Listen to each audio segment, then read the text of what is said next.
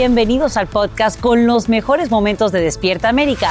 Tu show diario de entretenimiento, noticias, entrevistas, consejos útiles y más. Este es el show que le pone alegría, esperanza y buenas vibras a tu día.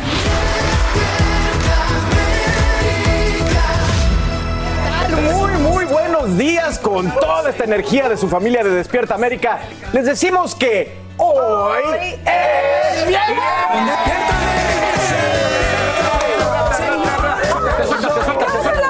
Mesa, quita la mesa. Hola, quita su Un viernes muy alegre como lo ven, pero también un viernes de esperanza y ayuda. Hoy celebramos el Día del Servicio, unidos por los nuestros. Claro que sí, familia. Y esto se trata de una iniciativa de nuestra cadena para poder ayudar a los más necesitados, en especial, bueno, a los afectados por el huracán Ian. En un ratito me voy precisamente hasta nuestro centro de acopio para ver de primera mano cómo marchan los donativos. Así que te estamos esperando, Carlita. Por Welcome supuesto, aquí back, estamos de regreso. Les manda saludos, Julia Roberts. Alan Clooney, Alan Clooney. Alan Clooney, Roberts. Les manda saludos. Hacen contacto con Estoy en ellos por contacto. WhatsApp. La próxima película que van a hacer juntos, que no sabemos cuándo es, pensaron en quizá un, una, una actuación especial. Qué gusta, me bueno. En el Tinder. Sería como... Otro cambio Tinder. Bueno, bueno, estamos, tenemos muchísimas cosas, pero también hay que hablar de las cosas serias, de las noticias. Sigue pasando esta violencia armada, no para en este país. Eh, es, es penoso. Es súper eh, desafortunado y esta mañana incrementa la preocupación precisamente por estos continuos tiroteos que cobran la vida de policías y civiles en varias ciudades. En horas de la noche, la violencia siembra el terror en Carolina del Norte y deja al menos cinco fallecidos, entre ellos, como se los menciono, un uniformado. Además, ahora investigadores creen que dos agentes baleados en Connecticut fueron víctimas de una emboscada, como nos explica Andrea León. Nuevo departamento de policía fue víctima de la violencia con armas. Esta noche el terror ha llegado a nuestra puerta, dijo el gobernador de Carolina del Norte. La pesadilla de toda comunidad ha llegado. Un oficial de la policía fuera de servicio es una de las cinco víctimas mortales del tiroteo ocurrido en Raleigh. Los residentes contaron que tuvieron que refugiarse mientras los oficiales buscaban al sospechoso. Debemos detener esta violencia sin sentido en Estados Unidos. Debemos abordar la violencia armada, exigió la alcaldesa. La policía no reveló inmediatamente más detalles sobre el sospechoso o un posible motivo, pero sí confirmó que se trataba de un menor, quien ya se encuentra bajo la custodia de las autoridades. Mientras tanto, en Bristol, Connecticut, los investigadores creen que dos oficiales estatales fueron emboscados. Ellos respondieron a una llamada de emergencia que alertaba sobre una pelea doméstica. Cuando llegaron las autoridades dicen que encontraron a Nicholas Brotcher afuera de la casa. El hombre abrió fuego con un rifle AR-15 y mató al oficial Alex Hamsey y al sargento Dustin de Monte. Además, hirió al oficial Alex Yurato. El sospechoso también murió durante el tiroteo.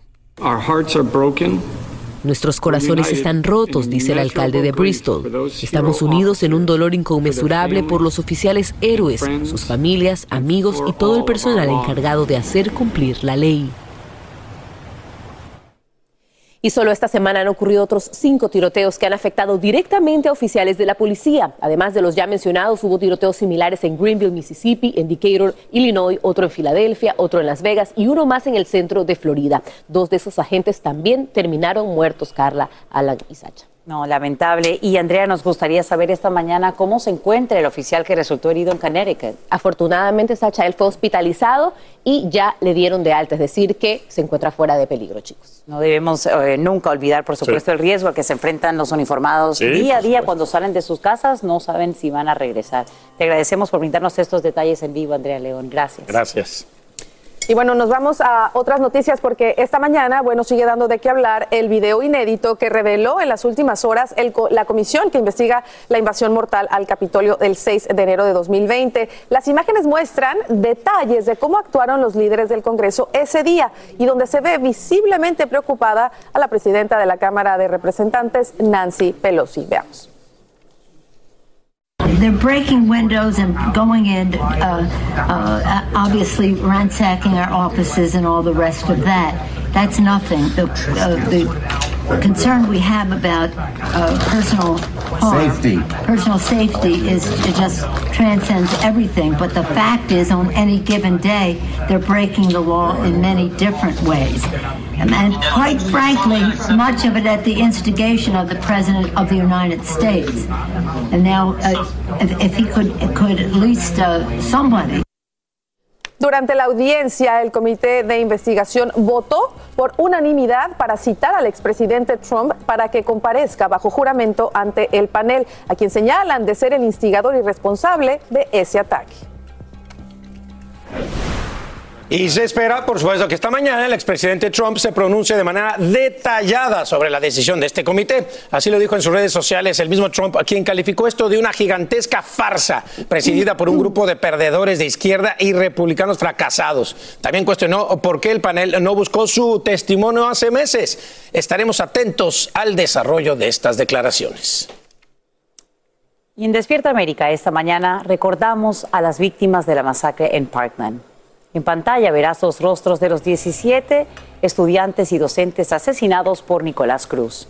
Esto justo cuando estalla una polémica por la sentencia que recomienda el jurado, uno de cuyos miembros habría sido amenazado al parecer por un compañero durante las deliberaciones. Fiscales ya presentan una moción para investigar este incidente y Guillermo González tiene las reacciones de las familias a esta decisión. Decepcionados y molestos reaccionaron los familiares de las 17 víctimas mortales del confeso asesino de la escuela Marjorie Stoneman Douglas, Nicolás Cruz, después de la decisión del jurado de recomendar cadena perpetua en lugar de pena de muerte contra el autor de la peor masacre ocurrida en la Florida en toda su historia. We are beyond disappointed with the outcome today. This should have been the death penalty 100%. 17 people were br- brutally murdered on February 14, 2018. Para el abogado Ángel Leal, las reacciones de los familiares son entendibles, pero las leyes son muy claras y solo bastaba un solo jurado que estuviera en desacuerdo para definir el caso. Aparentemente, tres de ellos votaron en contra de la pena de muerte, según reportes de prensa. Los factores agravantes pesaban más que las circunstancias atenuantes, con que un solo miembro del jurado determinara lo contrario, que las circunstancias atenuantes pesaban más que los factores agravantes, era lo suficiente para que sea condenado a cadena perpetua y no pena de muerte. En la corte, los familiares de las víctimas hacían dramáticas declaraciones tras el veredicto del jurado. Answer me why, how, that my son be shot by this animal like this. People need to see this. This is real. This is not a game. This is not a video. This is not a, any, a TV or a movie. This is real. The last thing my son saw was the gunman aiming at him. En Miami, Florida, Guillermo González, Univisión. Y más adelante aquí en Despierta América conversamos en vivo con Patricia Oliver, la mamá de Joaquín Oliver, uno de los jóvenes estudiantes asesinados en esta masacre en la preparatoria Marjorie Stoneman Douglas en Parkland.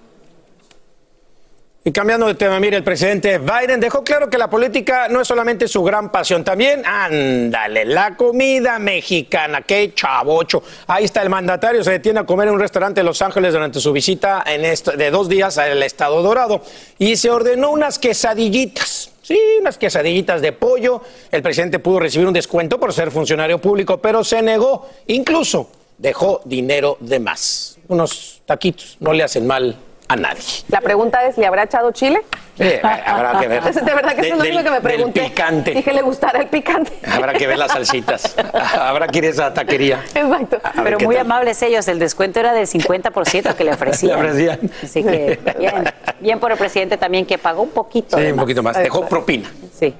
Es, es lo menos, ¿verdad? Lo menos. Bueno, ahora sí nos vamos a las condiciones. ¿Qué nos depara la madre naturaleza, Rosmariel? Buen día. Buenos días. Bueno, el tiempo inestable se ha continuado desplazando hacia el noreste del país, por lo tanto, Nueva Inglaterra es ahora quien está eh, recibiendo pues los embates de estas tormentas fuertes que van a llevar a inundaciones repentinas también. Estamos, eh, nuestra gente de Maine estaría recibiendo importantes acumulados de lluvia De hecho, en esta zona tenemos ese aviso y esas alertas por zona inundable que definitivamente va a estar presente por las próximas 24 horas. Por lo tanto, hay que tomar medidas de precaución. Mientras tanto, al extremo norte del país, pues vemos cómo la nieve comienza a tener presencia a nivel nacional. Y es que esto va a llevar a una, un descenso importante de las temperaturas durante los próximos días. Estamos hablando de temperaturas que estarían hasta 20 grados por debajo de la media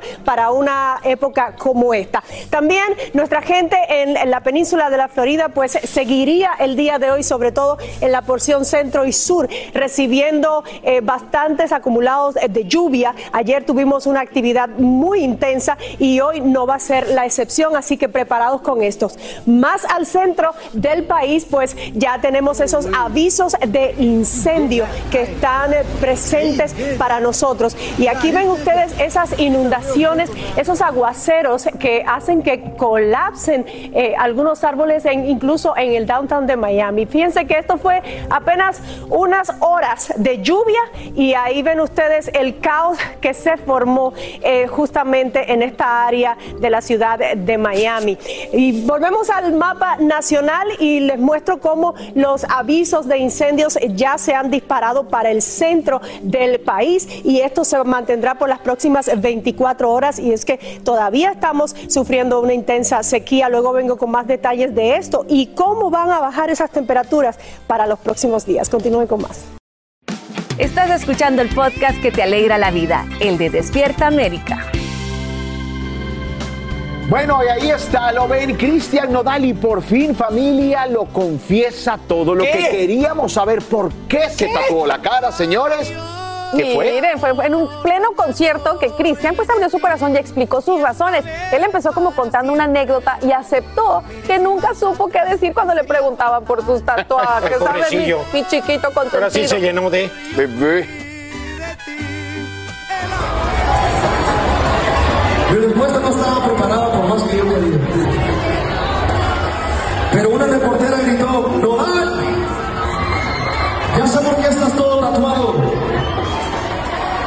Y resolvió todos los problemas de mi vida.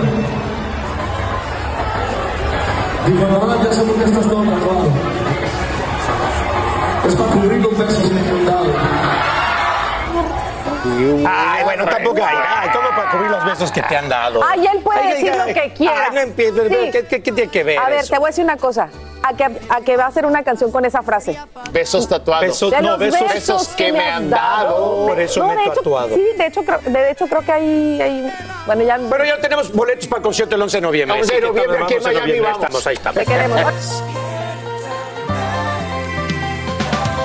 Y esta mañana salen a la luz nuevos detalles sobre el fallecimiento de una estudiante de preparatoria en California. Ahora la mamá de Trinity Cornejo habla sobre la dolorosa tragedia que vive su familia. El fatal incidente se une a una larga lista de jóvenes que sufren sobredosis de fentanilo. En vivo desde Los Ángeles, Romy de Frías nos muestra qué métodos emplean los traficantes para introducir las píldoras y distribuirlas entre los menores. Romy, sumamente preocupante. Cuéntanos.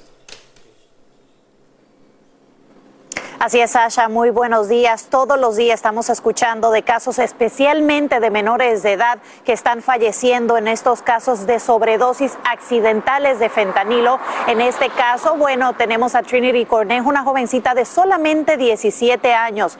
Ella salió a principios de mes a una reunión con amigos. Según su madre, ella llegó a su casa en un Uber y minutos después prácticamente su tía la encontró en el suelo inconsciente. Cuando llamaron a los paramédicos, ellos le confirmaron que lo más probable por los síntomas era una sobredosis accidental de fentanilo. Y esto es lo que está sucediendo hoy en día. Muchos jóvenes están consumiendo pastillas sin saber exactamente qué contienen estas pastillas y solamente un pedacito Media pastilla puede causarles la muerte, es lo que han dicho las autoridades. Y es que las cifras son alarmantes, Sasha. Solamente en el año pasado, en el estado de California, dijeron que hubo 5.700 muertes por fentanilo y el aumento es increíble cuando vemos que hace una década eran 100 muertes en un año. Es por eso que las autoridades en California están tomando medidas con un plan de 8 millones de dólares para poder controlar esta crisis de fentanilo que estamos enfrentando. Ahora quiero hablar de los narcotraficantes porque están utilizando métodos nunca antes vistos. En Nueva York las autoridades anunciaron que incautaron la mayor cantidad de pastillas de fentanilo nunca antes vista en la historia, 300 mil pastillas de fentanilo. Estas pastillitas azules fueron incautadas y dos personas ya han sido arrestadas. Y en el área fronteriza de Nogales, agentes dijeron que, bueno, ellos han encontrado pastillas de fentanilo en tamales. Esto es lo último que estamos viendo, lo que son calabazas, tamales, comida, lo que sea para poder esconder estas pastillas y entrarla a Estados Unidos para vendérselas de forma anónima a estos menores que sin saber las compran, las consumen y pueden morir en cuestión de minutos. Esa es toda la información que te tengo desde Los Ángeles, California. Romy de Frías, regreso con ustedes al estudio. Una advertencia muy importante, Romy de Frías, para que los padres que ya tengan hijos en edad de poder comprender les hagan esta alerta y eviten que caigan, por supuesto, en manos de esos traficantes y consuman este tipo de drogas. Gracias por estos detalles en vivo desde Los Ángeles. Y te cuento que será a principios del próximo año cuando comience el juicio contra Gerson Fuentes, quien enfrenta dos cargos por la violación en Ohio de una niña que en ese entonces solo tenía 10 años.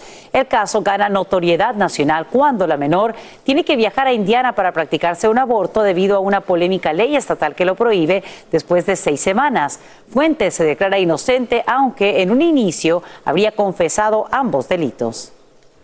Y a esta hora, policías de Los Ángeles buscan al sospechoso de atropellar a un niño de apenas tres años y darse a la fuga. Ofrecen una recompensa de 25 mil dólares por información que ayude a encontrarlo. Esas imágenes de vigilancia muestran el momento en que el pequeño Dominic cruza la calle de la mano con su madre y recibe el violento impacto del carro. El pequeño sufre heridas de gravedad y lucha ahora por su vida en un hospital infantil. Y esta mañana revelan la causa de muerte de una adolescente desaparecida en California. Resultados de la autopsia indican que Kelly Rodney falleció por ahogamiento. Su cuerpo fue hallado en un auto sumergido en un embalse dos semanas después de que la vieran por última vez cerca de un campamento de verano. Autoridades dicen que su muerte fue accidental. Y esta mañana cancelan la reunión del Consejo Municipal de Los Ángeles, alegando que las protestas no los deja avanzar en la agenda.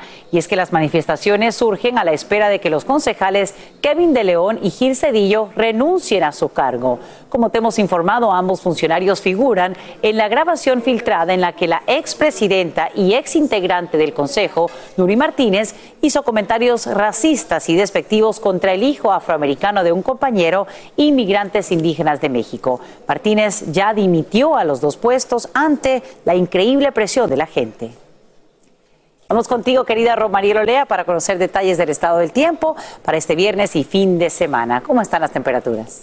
Bueno, te cuento que estamos esperando que esas temperaturas desciendan drásticamente, sobre todo para principio de la próxima semana, pero ya podemos ir sintiendo esa sensación térmica por debajo de la media, sobre todo desde el centro y hasta el este del país. Fíjense ustedes cómo esas temperaturas se registran con unos 10 hasta 11 grados por debajo del promedio. El día de hoy, viernes, tenemos por lo menos unos 46 millones de personas que están por debajo del promedio y esto va a ir aumentando conforme avancen los días de la semana, del fin de semana específicamente, donde mañana sábado tendríamos 71 millones y fíjense en este número, 235 millones de personas estarían sintiendo los efectos de estas temperaturas por debajo del promedio en una época como esta. Y es que tenemos varios frentes fríos que estarían desfilando justamente a nivel nacional y fíjense cómo esa masa de aire frío comienza a acaparar el centro y el este del país. Cuando ven estos colores muy intensos, este morado, son temperaturas que de verdad se registran muy bajas y hay zonas que inclusive van a, van a tener temperaturas en 33 grados. Esto es muy peligroso, sobre todo para la vegetación. Temperaturas mínimas en este momento, Filadelfia con 53, Nueva York 53 también y Boston con 64. Y quiero que vean en pantalla este video que nos llegó de un verdadero espectáculo en el cielo que ayer vivió una parte de Alabama. Recuerden que esta zona estuvo bajo la influencia de fuertes tormentas y tenían la advertencia de esas descargas eléctricas. Pues esto pasó el día de ayer y justamente por eso les decimos que cuando hay estas advertencias hay que refugiarse en casa porque es muy peligroso estar fuera. Continúen con más de Despierta América. Mire, usted sabe que en Despierta América nosotros celebramos todo, mi querida Marcela. A mí me fascina celebrar. Y sobre todo nos encanta celebrar el mes de la hispanidad. Y hay eventos que hacen un homenaje a nuestra cultura latina y raíces. Mañana se celebra una gala muy especial en que la música, la danza, el arte, pero sobre todo nuestra historia será protagonista. Y Marcela precisamente está aquí para contarlo. Claro que sí, es una gala que se llama América Viva. Y ya con eso te lo digo todo. y lo más bonito de todo, ¿sabes una cosa, Raúl? Muchos niños que son protagonistas de la noche. Aquí está la historia y no se la pierdan. Hace 21 años, Patricia Yañot, periodista y filántropa, empezó junto a algunos amigos a formar una de las fundaciones más respetadas en su país natal, Colombia. Se trata de Colombianitos, un universo deportivo para los niños y por los niños. ¿De qué se trata precisamente Colombianitos? O sea, ¿cuál es el objetivo de Colombianitos? El objetivo es em, a través del deporte ocupar el tiempo libre de los niños y eso se hace a través de varios programas, ¿no? Eh, son programas pedagógicos en los que tenemos un currículum, por ejemplo, de equidad de género, de eh, empoderamiento juvenil, de convivencia y paz, de cuidado del medio ambiente. Entonces, a través del deporte se mimetizan todos esos mensajes y todos esos, eh, digamos, esos mensajes de valores, porque lo que estamos buscando no es educar deportistas ¿no? de alto rendimiento, sino formar mejores seres humanos. A través de los años, Colombianitos ha formado más de 130 mil niños que son la demostración de que sí se puede ayudar y la recompensa, según Patricia Yañot, es inmensa. Yo le digo a todos, no se nieguen la oportunidad de ayudar a alguien que lo necesita, porque el ayudar te ayuda. Es tan gratificante, Marcela. Te sientes tan bien, además de, ver el agradecimiento y trabajar con niños es una maravilla porque es una esponja. Realmente puedes moldearlos, puedes, eh, eh, encuentras un niño eh, indisciplinado y en seis meses tú ves la transformación. Y así como los niños de Colombianitos, otros miles de niños que hacen parte de diversas fundaciones de América Viva Alliance en Norte, Centro y Suramérica se reúnen en Miami para celebrar el mes de la hispanidad con una gala benéfica llamada Viva.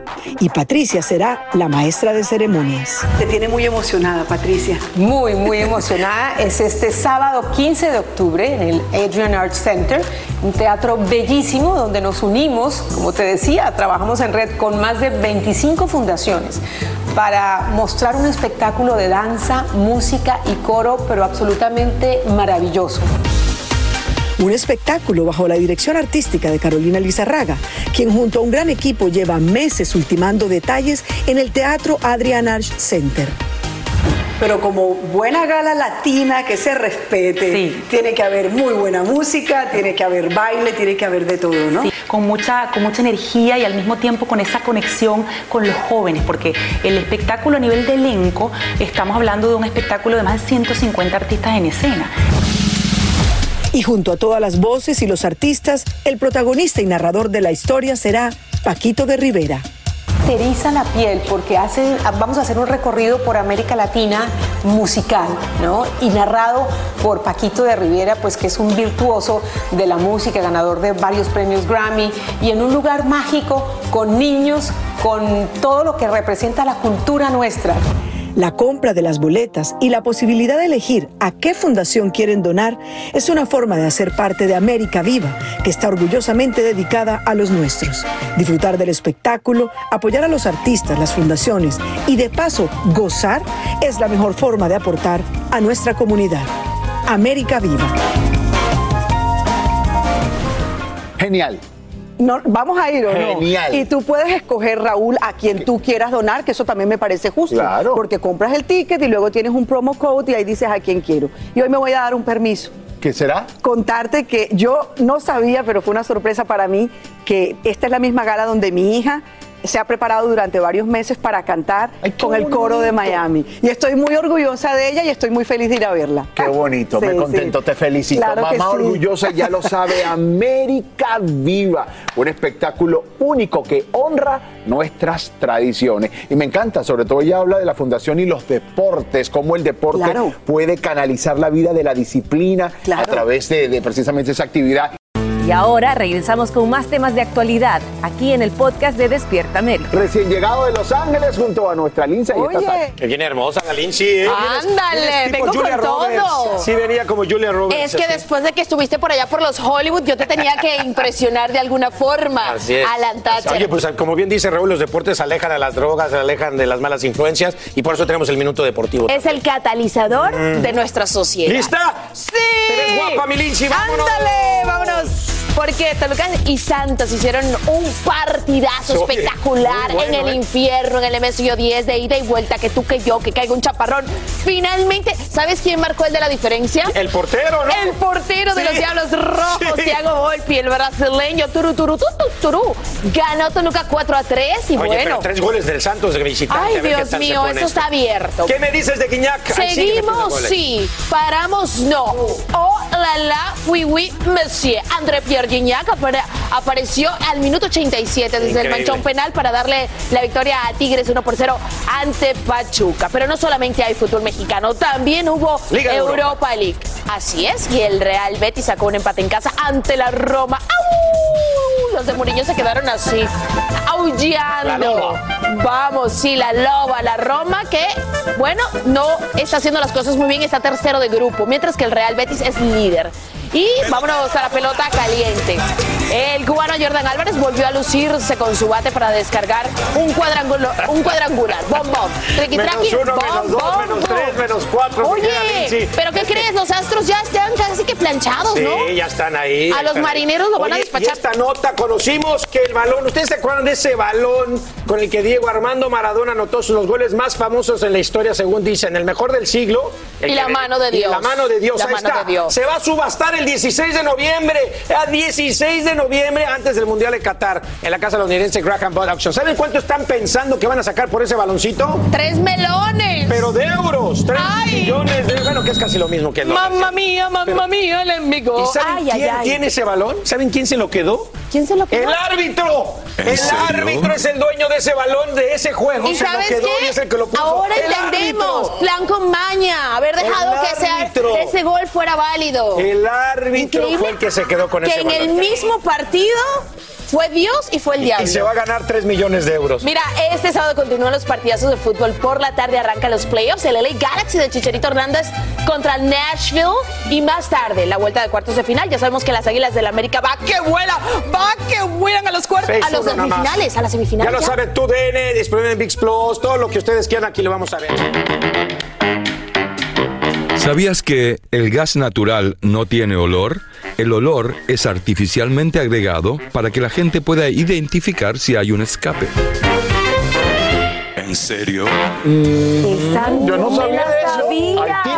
Como dicen en inglés. Oye, pero que le pongan un olor más rico, ¿no? que le pongan flores, que le pongan Wow, un Chanel número 5.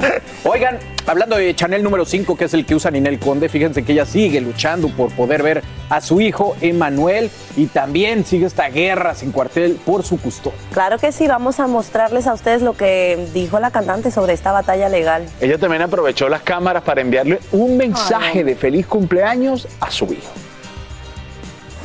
Ya van dos años que no me dejan verlo y ahorita pues ya, ¿qué les digo? Es algo muy difícil, muy doloroso, pero el juez está muy parcial, ya se va a meter un, este, una recusación porque ya es muy evidente que, o sea, le piden que el niño salga del país y ni me, ni me pide a mí mi visto bueno, solamente me avisan.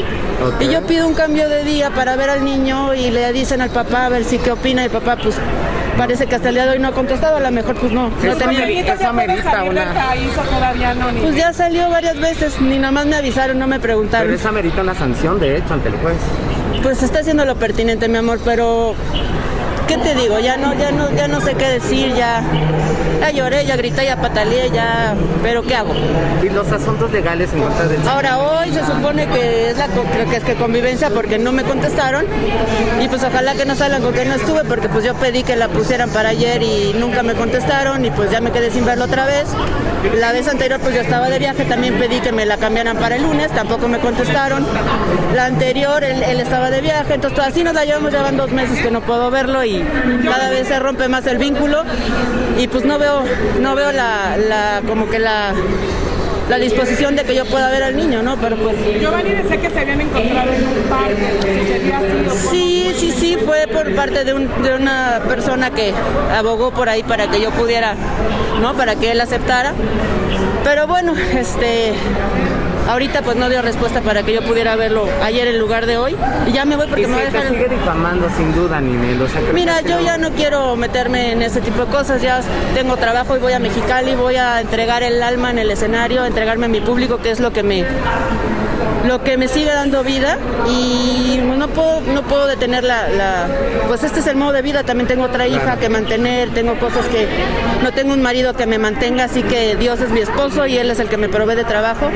Y pues si el trabajo es un impedimento para que yo pueda tener una custodia, pues ¿qué te digo? ¿Qué mensaje le dices a tu hija? Y lo peor es que ya va a haber resolución, entonces ya te imaginarás cómo viene. Lo ¿Qué demás es mensaje le historia. mandas a Emanuel? Y mi hija pues muere por ver a su hermano, pero pues tampoco se puede. El mensaje a Manuel. A Emanuel, te amo, hijo, vas a crecer y siempre estaré aquí para ti. Siempre, cuando el día que quieras y sepas que mamá ha estado siempre, aquí voy a estar, te amo, mi amor. Y feliz cumpleaños, Emanuel, te amo. Ah. Dios mío, qué difícil, o sea, de- decisión. Yo, o sea, como mamá, yo no me imagino estar un segundo eh, lejos de Llenaro. Imagínate ya dos años sin ver a su pequeño. Qué, qué pena que, que se le quite ese derecho, ¿no? De disfrutar momentos tan especiales con su hijo, pero bueno, eh, esa es la realidad. El tiempo me imagino que, que va a pasar y se encontrará una solución, porque como dice mi mamá, no hay problema, no hay cosa que dure para siempre. Pero es que no entiendo por qué como dos adultos no, pueden llegar a un acuerdo. Esa espiral, esa espiral del proceso legal es súper, Bueno, súper muy difícil delicado también. Sí. Pero bueno. Estás escuchando el podcast que te alegra la vida, el de Despierta América. ¿En serio? Ay, familia, escuchen esta noticia. Oye, es muy común que en los conciertos los fanáticos pues quizás avienten regalos. En este caso le pasó a Rosalía, pero no van a creer esto. Cuando vio de qué se trataba, Rosalía rechazó el regalo ella misma, fue a devolvérselo al fan. ¿En serio? Ah, pero escuchen.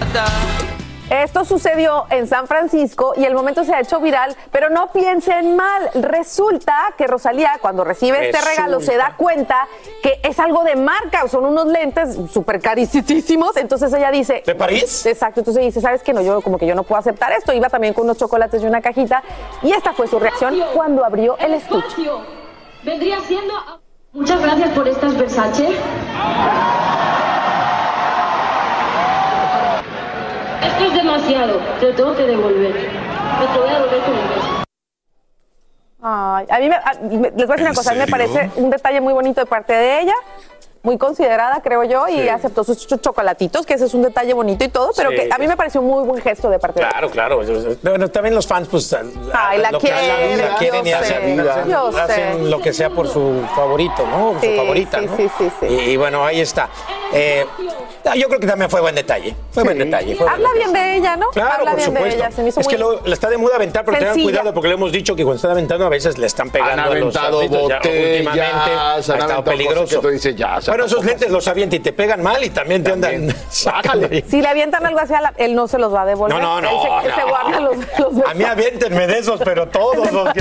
Gracias, gracias. Venga, venga, los coleccionamos. trajeron regalito? Exacto, Oiga, bueno, seguimos con otros temas. Oye, gran controversia también Tiene que exagerar es la gente. Causó Claudia Álvarez en las redes sociales y todo porque la actriz decidió celebrar su cumpleaños con su esposo Billy Robson en Las Vegas. Eso está perfecto. Y ustedes dirán, bueno, ¿y por qué? ¿Qué tiene eso de malo? Bueno, la gente parece que no les pareció una buena idea de que se fuera a festejar con su esposo y dejaran a sus hijos en México. Muchas veces pasa. Claudia Álvarez y Billy Robsar se fueron muy solitos y muy enamorados a festejar sus cumpleaños a Las Vegas. Y a su llegada a la Ciudad de México, nos dijeron qué opinan de los ataques que le hicieron a la actriz en redes sociales por haber viajado a festejar sin sus hijos me ataquen, yo creo que hay muchísimas opiniones y hay eh, muchas formas de ser mamá y de pensar y hay gente que trabaja sus culpas, otras que no, otras que más o menos. Entonces yo creo que uno tiene que hacer lo que le hace feliz, el no, una cosa no quita la otra, ¿no? es muy sano porque no nos, no nos podemos transformar, si empezamos siendo novios y luego esposos y luego papás, no podemos perder lo que empezamos, que es siendo novios. Y eso para cualquier persona que crea que está mal eso, les digo, busquen al novio y a la novia dentro de su relación, porque solo así duras años. Ah, caray, ¿será que en este viaje, además de festejar, le escribieron a la cigüeña? Pero se me hace que fueron dos y no vayan a regresar tres. No, ya no, ya no. Ya, ya, nos desencerraron, ya, pues, ya no hay que tener más ahorita. Exacto, eso fue nada más de la pandemia. ¿Cómo se la pasaron, Miguel? Muy bien, nos la pasamos muy bien. Este, pues, ¿qué? Increíble, comimos mucho. Muchos shows. Shows, eh, mucha plática, mucha risa. Y que tome nota los recién casados Maite Perrone y Andrés Tobar, ya que esta parejita reveló parte de sus secretitos para seguir manteniendo viva la llama de la pasión. Que se siente con su pareja y que escriban en una hoja de papel las cosas que les gustan hacer, las cosas que les gustan del otro y las cosas que no les gustan hacer. Y como que esas cosas que de repente no te das cuenta y juras que a una persona le encanta hacer algo que al otro no le gusta y jura que sí le gusta. Entonces, como que nosotros, Claudio, en un momento nos sentamos a decir, mira, esto es lo que me gusta y esto es lo que me gusta. Y entonces como que ahí, ahí haces ese acuerdo y ya sabes y ya no hay sorpresas. Ese sería el consejo que les daríamos. Y conforme pasa el tiempo, también va cambiando ese contrato. Entonces, después de varios años, se sientan y dicen, bueno, ¿te acuerdas que esto me gustaba? Pues ahora ya no. Ahora que esto, esto, esto, esto, esto. Entonces, es comunicación, es darle valor eh, a lo que la otra persona quiere, lo que la otra persona necesita y hacer equipo. Para Despierta América, Claudia Maldonado. Pues ahí sí le doy la razón, la verdad. ¿No? Porque quién no se da, bueno, en mi caso, el de unas escapadas de novio, tú también, yo creo que me imagino que lo has hecho, ¿no? Cada quien con su pareja, porque sí, hay que mantener esa llama, viva de pareja, de, de, novios, del romance. Porque no hay que descuidar la relación, sin embargo, hay otro caso, y nosotros lo hablamos aquí, lo pusimos como pregunta del día, en el caso de Francisca, Francisca se fue de luna de miel con Llenazo. Ay, chiquitín. Hubo gente que también la criticó, pero hubo gente que también estuvo de acuerdo, porque al final pues es una decisión muy personal. Claro, es personal. Y además, oye, estamos aquí hablando de un viaje, pero también usted se puede ir, señor, señora, aquí cerca con su esposa, con su esposo a cenar, a comer, a alejarse, dejar un poquito a los niños a un lado si es que tiene la posibilidad de que alguien le ayude a cuidarlos. Pero te quiero decir algo, o sea, no necesariamente te tienes que ir, sino a veces no hay posibilidades, pero si consigues una, la suegra o la amiga, oye, me los cuidas, me va a quedar en la, noche con mi esposo solitos, vamos a recuperar esas noches de novios, de, de cuando estamos. ahí, cerquita, algo, sí, es bueno. Y usted se pone bien guapa, bien viva esa llama del amor. Venga, chepaca. Venga, chepaca. No, es que sí es bonito. Yo todos los viernes tengo mi noche de novios con mi esposo. Digo, nos vamos al cine, nos vamos a cenar él y yo solitos. Y, nos ha ayudado desde que nos casamos. Los, los viernes, es o sea, es buenísimo. Platicas de otras cosas. dicen que no hay que caer en la monotonía. Que la monotonía es una de las primeras razones por las que las parejas se, se rompen. Eso sí, el amor se va transformando, pasa otra cosa al pasar del tiempo. Pero mientras eso esté ahí, es cuando hay Es que es necesario. la pareja. Es, necesario, es necesario. Y si no, que lo diga Daniel Javid, porque él es motivador, no porque haya monotonía con su pareja. Cosecha más éxitos y cumple sueños. Esta vez, oye, lo va a hacer en una presentación titulada Ruge, que es como se llama su, gira, en el Auditorio Nacional de la Ciudad de México. Qué increíble. Llena todos los lugares donde se presenta. así es. Daniel Javid se sacude la etiqueta de predicador, tampoco tiene interés alguno en evangelizar. Su virtud es la palabra y a lo largo de toda su vida la ha cultivado con los escritores clásicos, muchos de ellos hoy considerados barrocos. Con esa visión ha sumado legiones de seguidores en redes sociales y plataformas digitales. Hizo de su nombre una marca en América Latina con dos libros y con cientos de conferencias en la espalda. Así llegará al Auditorio Nacional el próximo Día de Muertos. Es como llegar a Marte, ¿no? es primero da mucho miedo, me da terror presentarme en este lugar, ¿no? Porque pues, es un tipo con un micrófono. Por lo menos espero que la gente salga mejor de cómo llegó, ¿verdad?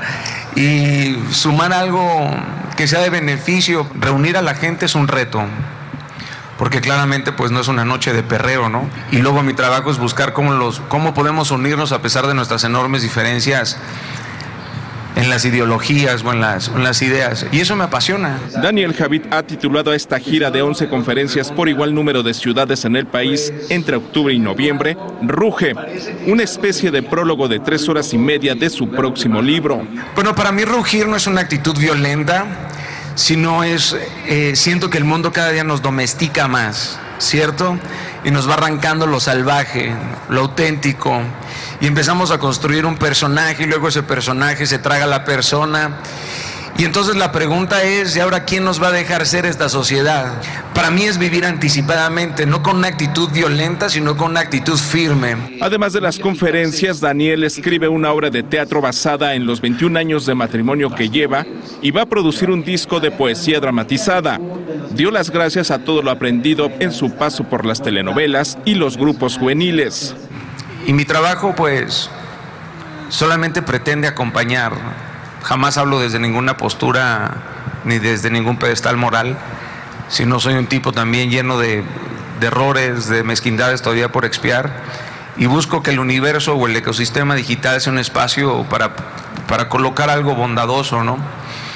Algo que te pueda acompañar y te pueda levantar en algún momento en donde te sientas completamente desmantelado o quebrado.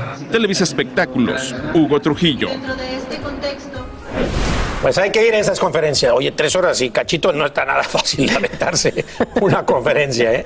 o sea, si, te dan darla. si te dan vinito, pues que te la avientas. Sí, sí. Y, como público también, o sea, mantener cautiva ahí la atención en algo con, temas que pueden ser densos en algún momento es difícil. Y llenar un auditorio nacional que tiene 10 mil personas. 10 mil personas. No, pues es un reto. Es un Felicidades a Daniel Javi. Oye, Decimos esta, yo creo que la podemos decir más adelante, ¿no? Porque ya no hay mucho tiempo. Sí. Pero, no me trajiste concha, ya vi que le dejaste una a la jefa en su oficina. La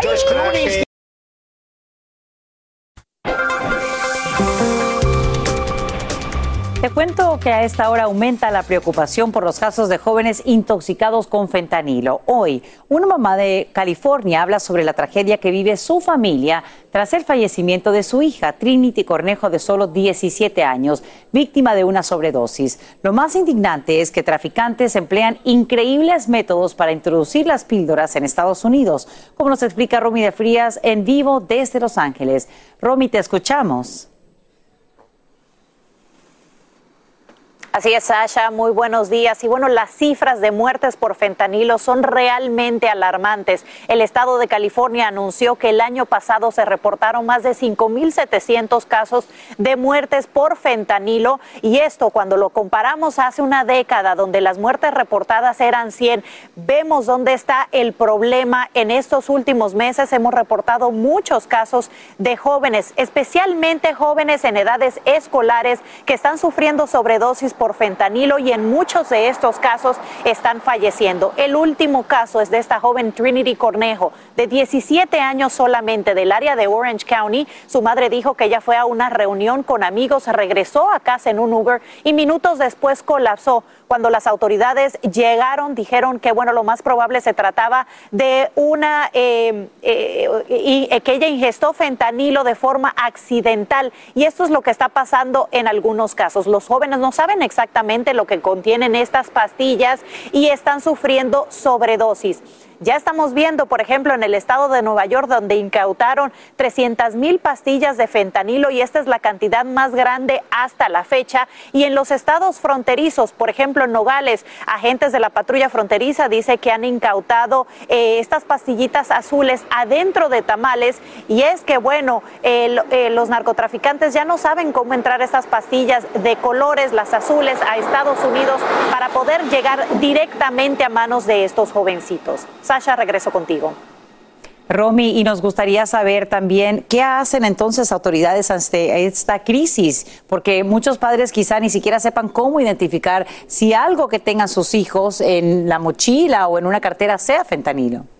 Y bueno, te quiero hablar específicamente aquí en el estado de California. El fiscal general Rob Bonta dio una rueda de prensa donde dio cifras alarmantes. Dice que desde abril han podido incautar 4 millones de pastillas de fentanilo y en polvo han sido 900 libras. Han arrestado a más de 200 personas y esto te estoy hablando en los últimos cinco meses.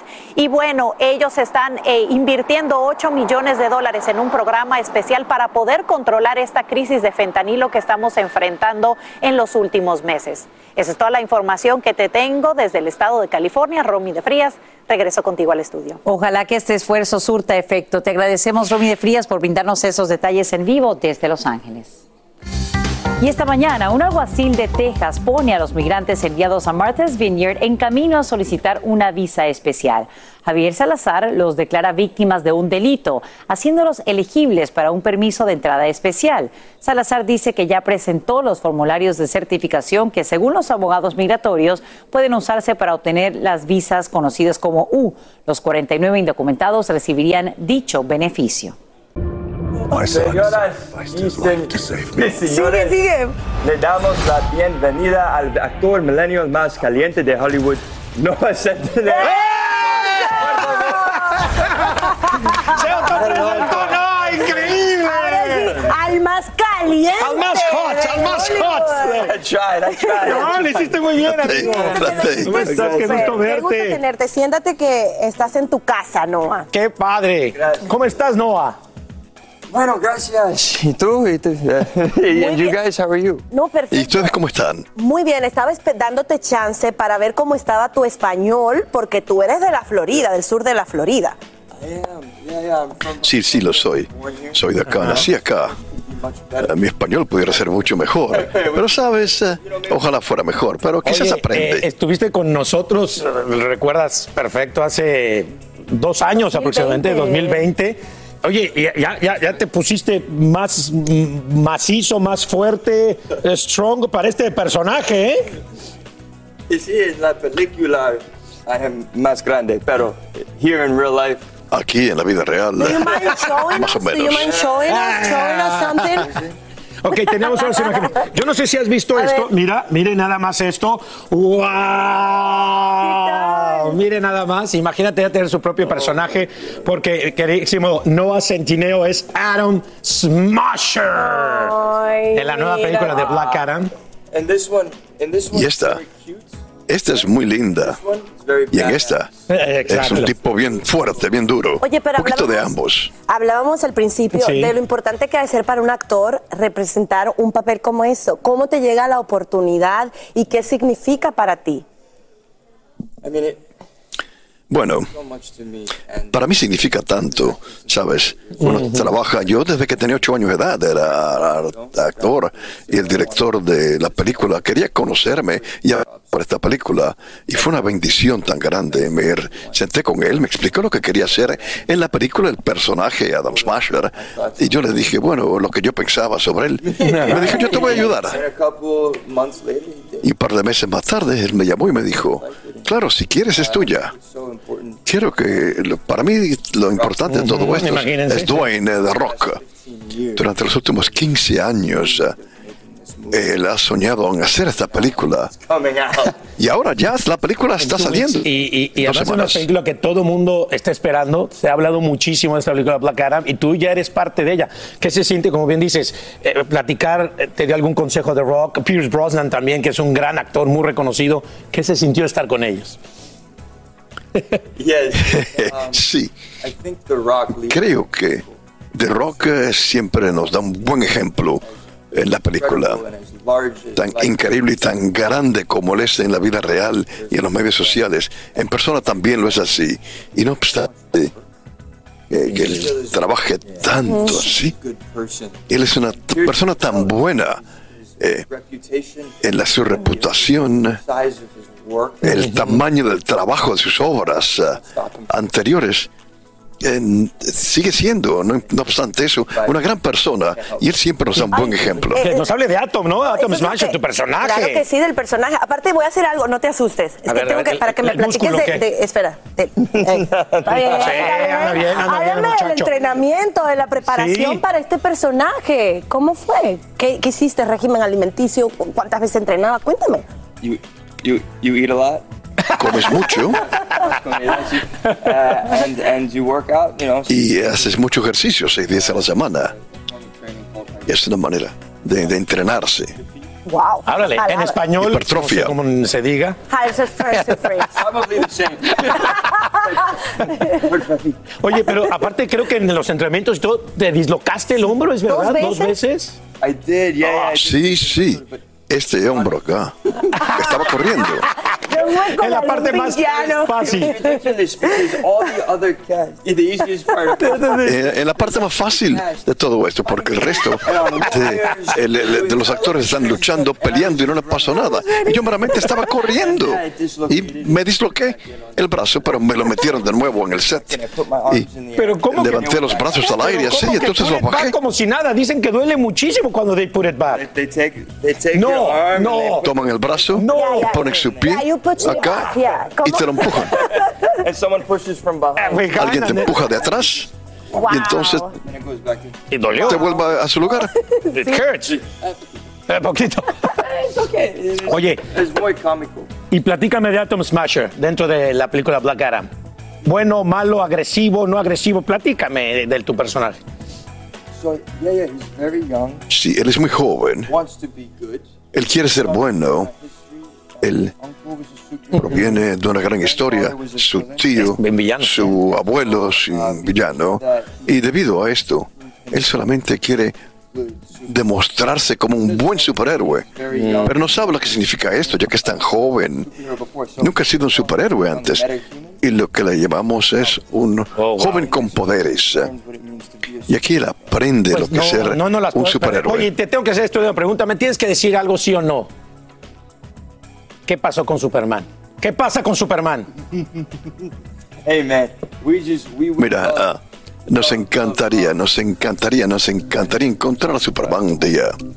Pero bueno, ¿sabes quién? ¿Quién sabe? Sería una locura. Superman, I'm coming for the Justice League. Yo vengo acá con Superman, con la Liga de Justicia, con todos. O sea que se va a poner bueno. Oye, Noah, No eres extraordinario. Qué chévere tenerte. Gracias por estar con nosotros. La- aparte que eres un gran actor, eh, eres la persona más sencilla del mundo y te lo agradecemos aquí en Despierta América. Gracias, Bueno, un aplauso 21 enorme de para- para Noah El Centineo. 21 de octubre en Cines, no se pierdan Black Adam. Allí vamos a estar apoyándote. Y bueno, para cerrar el corazón, ¿novia o no novia? No girlfriend. No, girlfriend. Ah, chicas, No tengo tienen novia. chance. Y- y- Bueno, pues hablando de, de novia, tienes una fan en Utah, te quiero decir, que se llama Mari, que te está viendo ahorita, que quiere que le mandes un saludo. Hi, how are you? What's going on? Claudia? Mari. Mari, sorry. Es que iba a empezar a leer, iba a empezar No, no, no, no, no, no. Ya nos quiere quitar el trabajo. Ya nos quiere quitar Mary, el trabajo. hi, how are you? Come here, come hang out with us. Exacto. Watch the movie el 21 de octubre. No se lo pueden perder Black Adam con Noah Centineo, próximo 21 de octubre aquí, solamente en la aplauso, sala. señores. Felicidades, Noah, gracias. Gracias, gracias. Y bueno, Halloween está a la vuelta de la esquina, ¿no? sí, pero ¿sabes qué? Deberíamos ir adelantando un poco el calendario para hablar del Día de Acción de Gracias. ¿Cómo, cómo, cómo, Sacha? Pues si falta todavía un rato. Falta un rato, pero ¿sabes qué? Ya anticipan que los altos No. costos de algunos ingredientes pues, podrían poner en peligro esa tradicional cena. En particular, el precio del pavo, que alcanza niveles nunca antes vistos, aunque no solo por la inflación general. Andrea León nos explica por qué sería tan cara la celebración este año y qué alternativas debemos considerar desde ahora, Tache, sobre todo tú que eres un poco codo. Adelante, Andrea. A ver. Este año el costo de la tradicional cena de acción de gracias alcanzaría un nuevo récord. El precio de uno de sus componentes básicos está por las nubes. Definitivamente causa estrés, dice esta dueña de una granja avícola, y agrega que nunca le había pasado esto de no tener todos los pavos que necesita. El precio minorista de la pechuga de pavo deshuesada y sin piel se duplicó. Ahora se encuentra cerca de los 7 dólares por libra. La causa, por una parte el impacto de la gripe aviar y por otra la inflación rampante. Es una combinación de factores, explica este economista.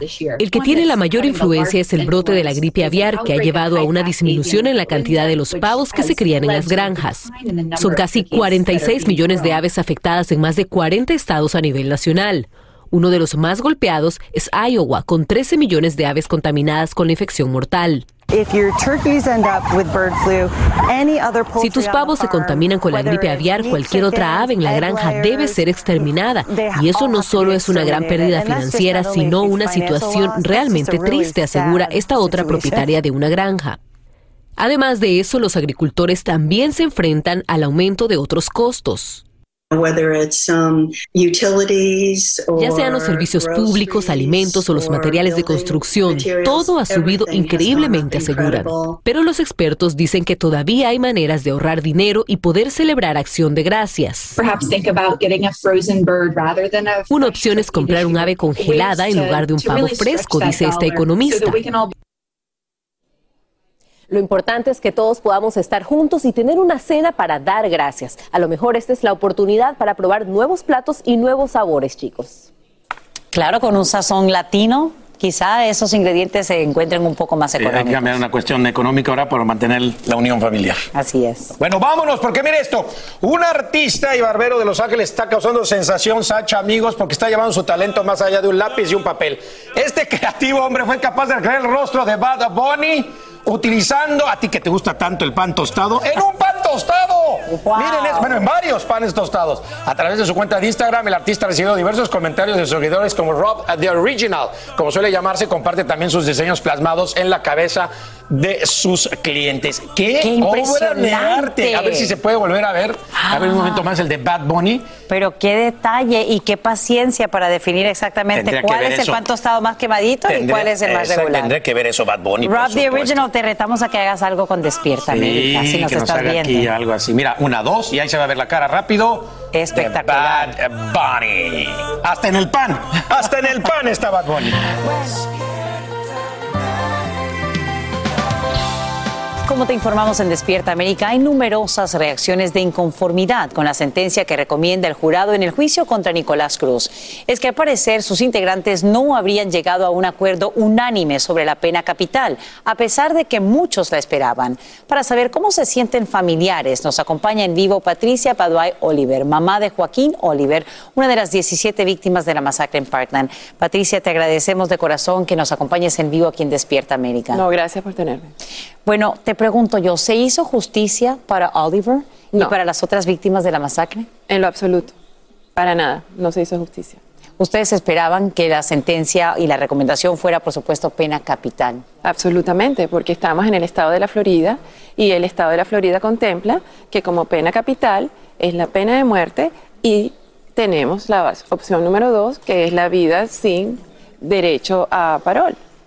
Por supuesto, en un caso como este, de esta magnitud, tú tienes que ir por la pena máxima, porque es lo que merece una, un crimen del de, de, alcance que tuvo en la masacre en Parkland.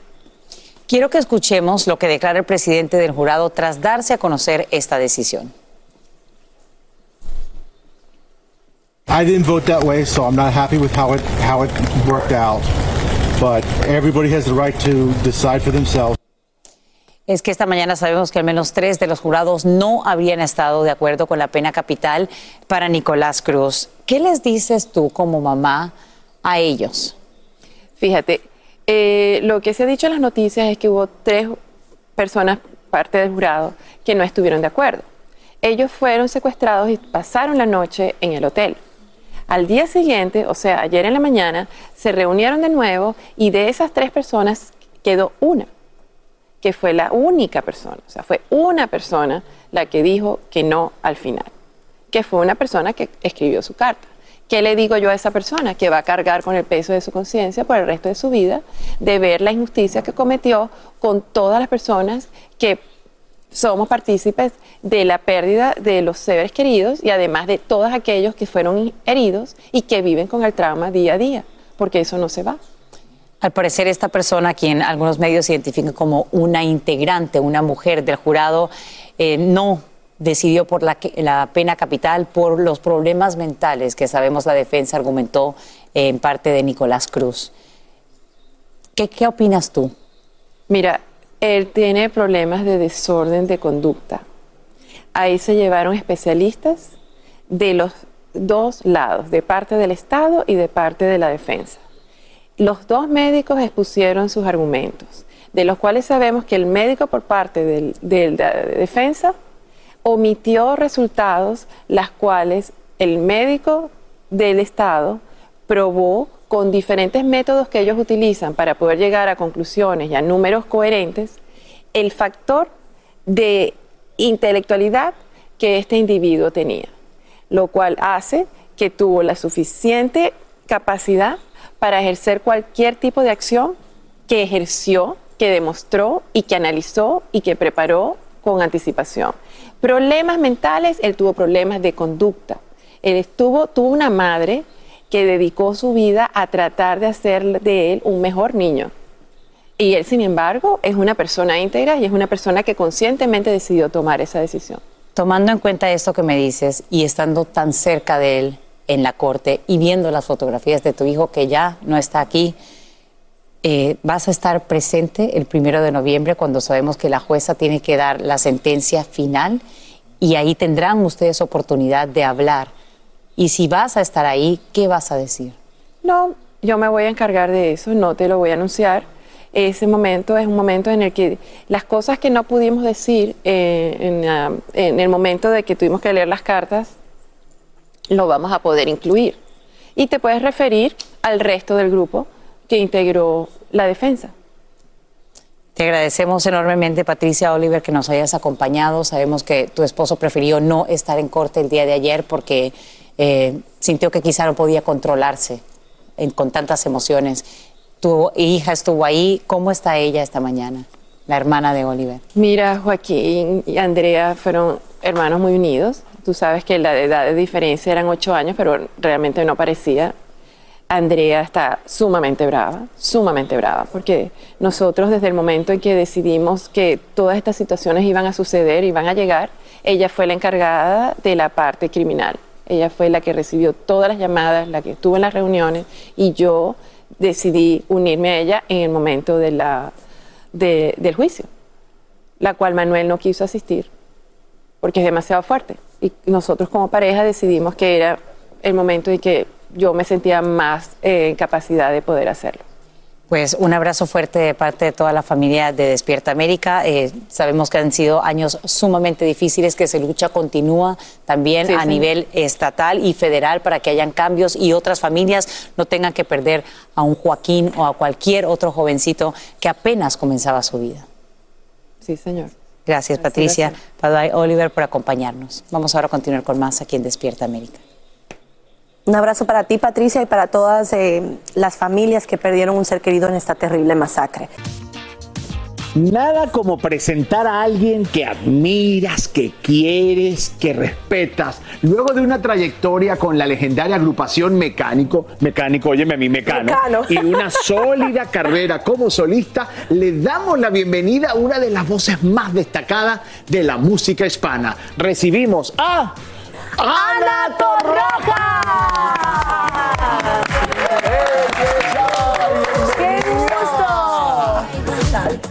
Sí, con abrazo y todo, ¿verdad? ¡Ay, qué chévere! Y no se nos puede olvidar el doble beso, ¿que no? Que, que va todo sirve, todo, sirve. Bienvenida. Siéntese, póngase cómoda. ¿Cómo estás? Bienvenida a Despierta América. ¿Cómo voy a estar? Cuando vengo a Miami, si solo recibo palabras maravillosas, el cariño de, toda la gente de vosotros y, el mío también hacia vosotros, os extraño No, pero es que tú eh, te me va a poner al lado para que se escuche. parece que con tu micrófono como que, que, está escuchando. Pero como estamos en vivo y esto es lo rico de la en vivo, es lo vamos que, a ver. que lo pregunté. Ahí, ahí, se escucha mejor. Ahí sí. Ahí está perfecto, ahí está perfecto. Perfecto. Ahora aquí nos quedamos eh, contigo. Eh, vienes con este tour, volver. Me imagino ya por lo que te escucho diciendo al principio, ¿cuál es el sentimiento para elegir este tema? de volver para tu tour. Bueno, precisamente surge a raíz de, esa pandemia, ¿no? Que el, el, tour ya arrancó pues un poquito antes de que, de que llegara la, la pandemia. Y a partir de ahí, esa parada en seco me hizo darme cuenta de lo que extrañaba los escenarios. Realmente cuando uno está todo el día en, en- en el escenario como que no se da cuenta de lo que pierde cuando no lo tiene, ¿no? Exactamente. Y, mm, y me, me emocionó muchísimo la primera vez que volví a, a pisar el escenario después de, de este parón obligatorio. Y eh, ese, ese nombre que le puse así un- por casualidad se, se llenó de peso ¿no? en, en- Claro. en ese, en ese momento. Y muy feliz porque siempre vuelvo a los lugares, ¿no? Vuelvo a Miami después de también mu- muchos años de, de no haber venido a hacer un concierto y estoy muy, muy emocionada. Además que el tema volver, hay clásicos que son volver y volver, volver, volver. volver, Gardel volver, decía volver. y Gardel decía volver con la frente marchita, pero siempre volver a lo que uno quiere, a lo que uno ama, la pasión con la que se conecta. Y antes de seguir con la entrevista, para que no pase el tiempo, es importante recordar a nuestra gente que esta dama va a iluminar el escenario del Miramar Cultural Center aquí en la Ciudad del Sol en esta actuación en exclusivo y único concierto mañana a las 8 de la noche. Ya lo sabe, en la Ciudad del Sol. Me imagino, porque hay que recordar, a pesar de que ya eres toda una solista, que hay que pasar por tu época de. Mecano con los temas. ¿Qué, qué temas vas a cantar mañana de Mecano? ¿Cuál quieres que cante? Yo, me- Hijo de la Luna, por ejemplo. Ese está. Esa, esa está, este Cruz de Navaja. También está. Este, me gusta Hoy no me puedo levantar. También está. Ah, entonces están todos, todos, mis, favor- todos, todos mis favoritos. Es un- piden? Es que me piden todos. De Todos. hecho, Ah. de hecho os diré, o sea, es un viaje realmente por, por la etapa en Mecano, por mi carrera en solitario, que también tiene sus clásicos ya. Obviamente, claro. Y, em, y también eh, algunas de las canciones nuevas, ¿no? Como esta que está por ahí, de, que hice con Alaska, hora y cuarto. Eh, pero realmente hay- ocurre una cosa, me pasó un día y a, a raíz de, esa- de ese momento dije, esto no puede ser. Había una niña que se había quedado triste porque no le había cantado su canción, porque no Oh. estaba en el set En el repertorio. Ah. Claro. Entonces se la canté ahí a capela. ¿Y cuál era la canción? Era 20 mariposas, es una de mi, de mi carrera en solitario. Entonces dije, no puede ser que la gente vaya a verte, pague su boleto, se tome su tiempo y no le cante su canción favorita. Entonces al final del show hago peticiones del oyente y Yo estamos tengo una, yo tengo. una. Mujer contra mujer, contra También, mujer. Esa está en A ver, pero tengo esa pero nos petición ahorita. un no, poquito, a- a- un una poquito. petición ahorita. Nada tienen de especial dos mujeres que se dan la mano. El matiz viene después cuando lo hacen por debajo del mantel. ¡Bravo! Por favor, si están en la Ciudad del Sol, tienen que ir a ver a Ana Torroja en el, Miami, en el Miramar Cultural Center, perdón por mi inglés, I'm not very good looking, mañana a las 8 de la noche. Gracias, de Ahí verdad. estaremos felices, os espero. Qué gusto Gracias tenerte, de verdad, qué gusto poder tener el honor de hablar contigo. Muchas gracias. Y yo, como me encanta, yo me pongo de pie para darte un aplauso y para decirle a la gente que no se nos puede perder. Ana Torroja, aquí en Despierta América. Así termina el episodio de hoy del podcast de Despierta América. Síguenos en Euforia, compártelo con otros, públicalo en redes sociales y déjanos una reseña. Como siempre, gracias por escucharnos.